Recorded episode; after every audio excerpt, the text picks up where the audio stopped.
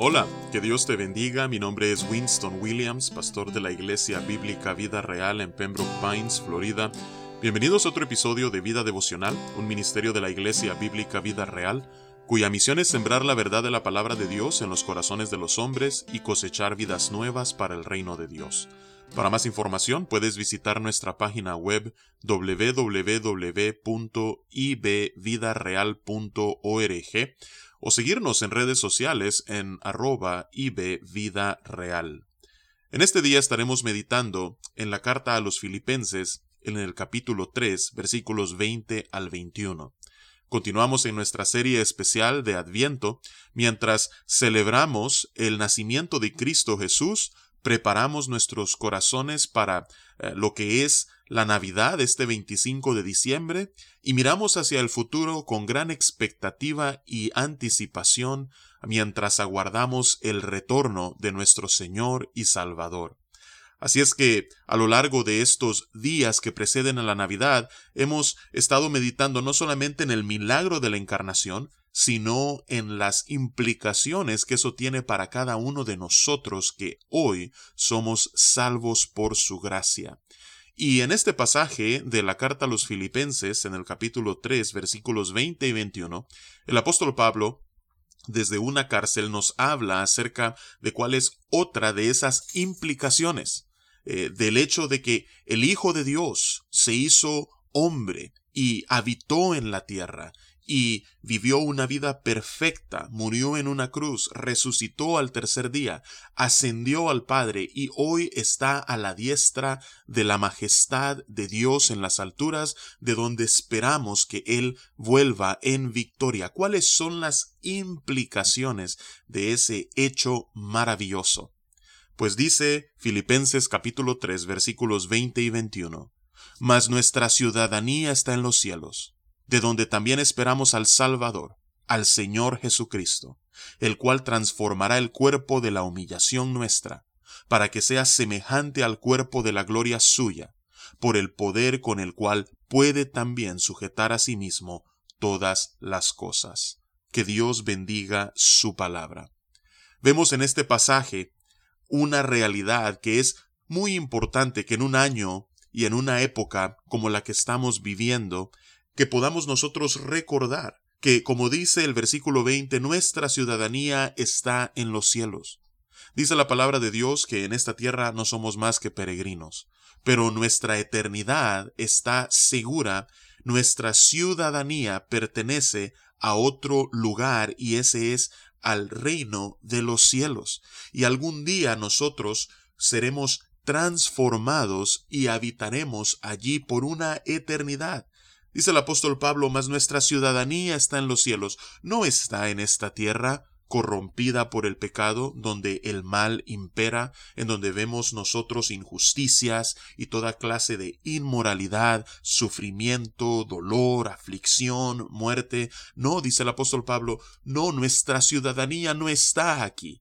Nuestra ciudadanía está en los cielos, de donde también esperamos al Salvador, el Señor Jesucristo, Dice la palabra de Dios que después que Jesús se alzó de entre los muertos y estuvo sobre la tierra durante cuarenta días, después Cristo fue alzado y en las nubes y subió al Padre, y ahí está a la diestra de la majestad de Dios, y hoy Él está sentado allí como rey y sacerdote, y algún día Cristo regresará y eso es lo que el apóstol Pablo está viendo en este versículo 20. Y por eso dice, de ahí, desde los cielos, esperamos al Salvador, al Señor Jesucristo. Nuevamente en esta temporada no solamente meditamos en lo que fue el milagro de la primera venida de la encarnación de Cristo, sino lo que será su segunda venida y lo que eso significa para su iglesia. Ahora, dice la palabra de Dios que Jesús transformará el cuerpo de la humillación nuestra. Este cuerpo que está sujeto a debilidad, este cuerpo que está sujeto a enfermedades, este cuerpo que se deteriora con el pasar de los del tiempo, este cuerpo en el cual eh, nosotros mientras vivamos en esta naturaleza eh, está sujeto al pecado y a todo lo que significa vivir en este cuerpo, en esta tierra, en este tiempo, dice la palabra de Dios que este cuerpo de la humillación nuestra será transformado. ¿Para qué? Para que sea semejante al cuerpo de la gloria suya. Ese cuerpo glorificado con el que Cristo resucitó de entre los muertos, ese mismo cuerpo será nuestro. Eso es lo que el apóstol Pablo nos está diciendo en el versículo 21. Este cuerpo será transformado por uno que será glorificado, el cual ya no será un cuerpo de humillación, sino un cuerpo de gloria. El capítulo 15 de la primera carta a los Corintios nos habla acerca de esta verdad profunda, este misterio, es verdad, no todos moriremos, algunos estarán vivos para cuando Cristo regrese, pero dice el apóstol Pablo en la primera carta a los Corintios en el capítulo 15 que todos seremos transformados. Todos recibiremos un cuerpo nuevo, un cuerpo de gloria, un cuerpo de honra. ¿Y qué es lo que hará esto posible? Dice el versículo 21, por el poder con el cual puede también sujetar a sí mismo todas las cosas. Dice la palabra de Dios si leemos nosotros en el capítulo 2 de Filipenses y regresamos un poco atrás, a partir del versículo 9 al 11 dice que Dios exaltó a Jesús hasta lo sumo y le dio un nombre que es sobre todo nombre, para que en el nombre de Jesús se doble toda rodilla de los que están en los cielos y en la tierra y debajo de la tierra, y toda lengua confiese que Jesucristo es el Señor, para gloria de Dios Padre. Jesús está sentado a la diestra de Dios hasta que todos sus enemigos sean puestos por estrado de sus pies, hasta que todo sea sujetado a Él y todos procedan a confesar que Él es el Señor, toda rodilla se doble, pues el mismo poder que hará eso posible es el mismo poder que hará que nuestro cuerpo mortal, nuestro cuerpo de corrupción, nuestro cuerpo caído, se pueda transformar y se pueda volver en un cuerpo de honra, de gloria, incorruptible, un cuerpo eh, nuevo, glorificado. Así es que ese cuerpo es el que vivirá por una eternidad.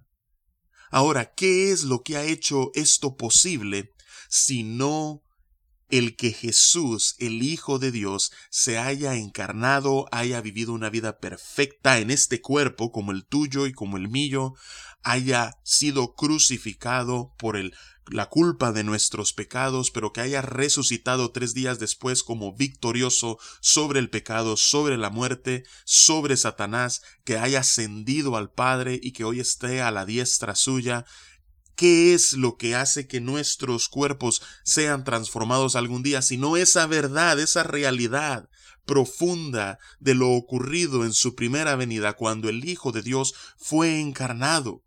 Es por eso que nosotros podemos ver hacia el futuro con esperanza y aguardar el retorno de Cristo Jesús. Eso trae esperanza, paz, gozo a nuestros corazones. Así es que en este día yo te animo a que puedas meditar en esa verdad profunda y gloriosa, que este cuerpo que hoy nosotros habitamos es temporal. Algún día este cuerpo será transformado y recibiremos un cuerpo glorificado, y en él moraremos en la presencia de Dios, reinando por una eternidad. Qué hermosa realidad. Así es que te animo con esas palabras del apóstol Pablo en Filipenses 3, 20 y 21 en este día, que puedan ser tu meditación. Con el favor del Señor nos encontraremos el lunes.